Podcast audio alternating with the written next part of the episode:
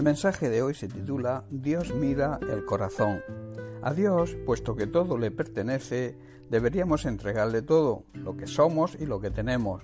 De esta manera podremos estar seguros de que Él cuidará de nosotros y nos proveerá de todo lo necesario. Hay un pasaje bíblico del cual podemos aprender y hacernos reflexionar.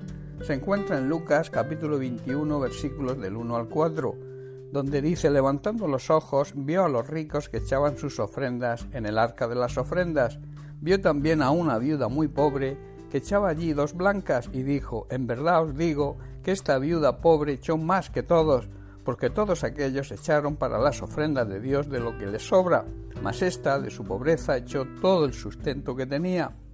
Lo primero que se deduce es que el Señor está pendiente de nosotros y de todo lo que hacemos, Jesús estaba en el templo y estaba pendiente y vio cómo los ricos ponían dinero en el arca de las ofrendas, pero también vio a una pobre viuda que echó dos moneditas de muy poco valor.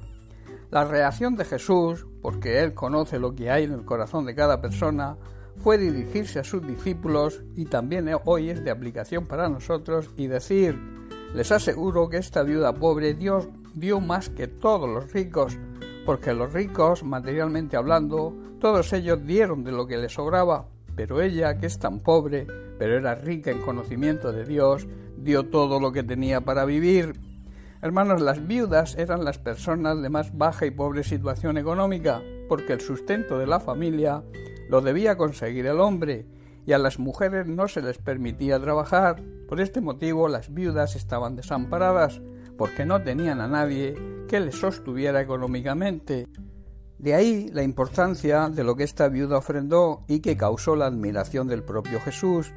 El Señor hoy está viendo tanto a los ricos como a los que tienen pocos recursos económicos presentar nuestras ofrendas y diezmos como indica su palabra. Lo que el Señor nos muestra y nos enseña es que el problema no es un problema de condición o de estatus social, es la actitud de nuestro corazón. Las ofrendas y los diezmos son una obligación de la Iglesia, de los que servimos al Señor de verdad, y son necesarios para el avance del reino de Dios y su meta de alcanzar a los que se encuentran perdidos sin Dios y sin esperanza. Pero ¿qué nos motiva a hacerlo?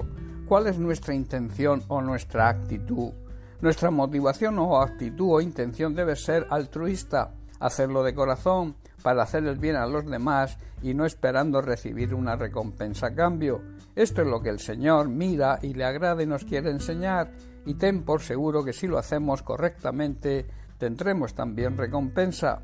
En 2 de Corintios capítulo 9 versículo 7 Pablo dice lo siguiente: Cada uno dé como propuso en su corazón, no con tristeza ni por necesidad, porque Dios ama al dador alegre. La mayor recompensa está basada en el amor, porque Dios es un buen padre que ama a sus hijos y los colma de sus bendiciones. El enfoque principal es nuestra actitud y nuestra motivación. Otra lección que aprendemos es que sea cual sea la condición que vivamos, debemos priorizar el avance del reino de Dios.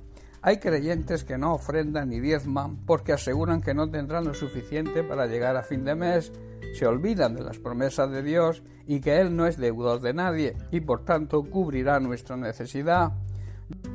Yo suelo decir que si no llegamos a fin de mes es porque fallamos en nuestra obligación de diezmar y ofrendar.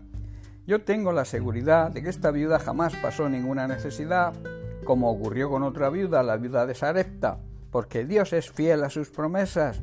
No podemos olvidar el ejemplo de esta pobre viuda que lo entregó todo, otra cosa a tener en cuenta y que debe servir de enseñanza es que Dios nos exige una entrega total, no solo en lo económico, sino también todo nuestro ser, nuestro tiempo, nuestros esfuerzos, nuestra familia, nuestro trabajo, y debemos hacerlo con alegría y también seremos recompensados. Si así lo hacemos, estaremos agradando y glorificando a nuestro Dios y Padre Celestial, que tanto nos ama y que desea lo mejor para nosotros sus hijos. Pablo en Gálatas capítulo 6 versículo 9 nos dice, no nos cansemos pues de hacer el bien, porque a su tiempo segaremos si no desmayamos. Hermanos, no debemos cansarnos nunca de hacer el bien, porque a su debido tiempo, al tiempo del Señor, cosecharemos nuestras bendiciones si no nos damos por vencidos. Dios mira, hermanos, el corazón, mira la actitud, mira la motivación de nuestro corazón para hacer las cosas. No debemos, por tanto, hacer dichas cosas por obligación, sino por amor a Dios y a los demás. Bien, pues hasta aquí el mensaje de hoy. Que Dios te bendiga. Un abrazo.